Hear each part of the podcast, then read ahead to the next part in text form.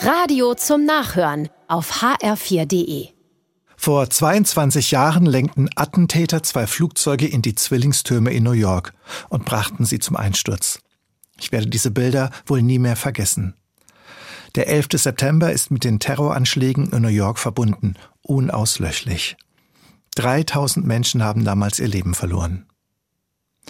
Wie groß muss der Hass der Selbstmordattentäter gewesen sein, die die Flugzeuge in die Hochhäuser gesteuert haben? Wie tief ihre Verblendung?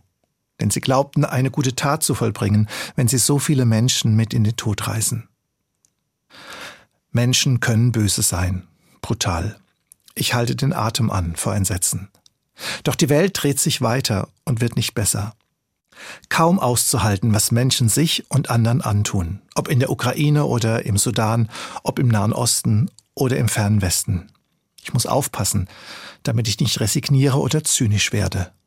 Was bewahrt mich davor? In der Bibel lese ich, dass Gott die Menschen liebt, nicht nur die Netten und die Liebenswerten. Gott hat sogar ein Herz für die Brutalen und Verblendeten.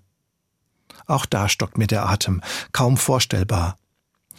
Gott heißt ihr Tun nicht gut, aber er gibt sie nicht auf. Wenn aber Gott niemanden aufgibt, dann will auch ich an der Hoffnung festhalten, dass sich das Gute durchsetzen wird und der Hass überwunden. Der Frankfurter Dichter und Priester Lothar Zenetti hat es so gesagt. Menschen, die aus der Hoffnung leben, sehen weiter. Menschen, die aus der Liebe leben, sehen tiefer. Menschen, die aus dem Glauben leben, sehen alles in einem anderen Licht.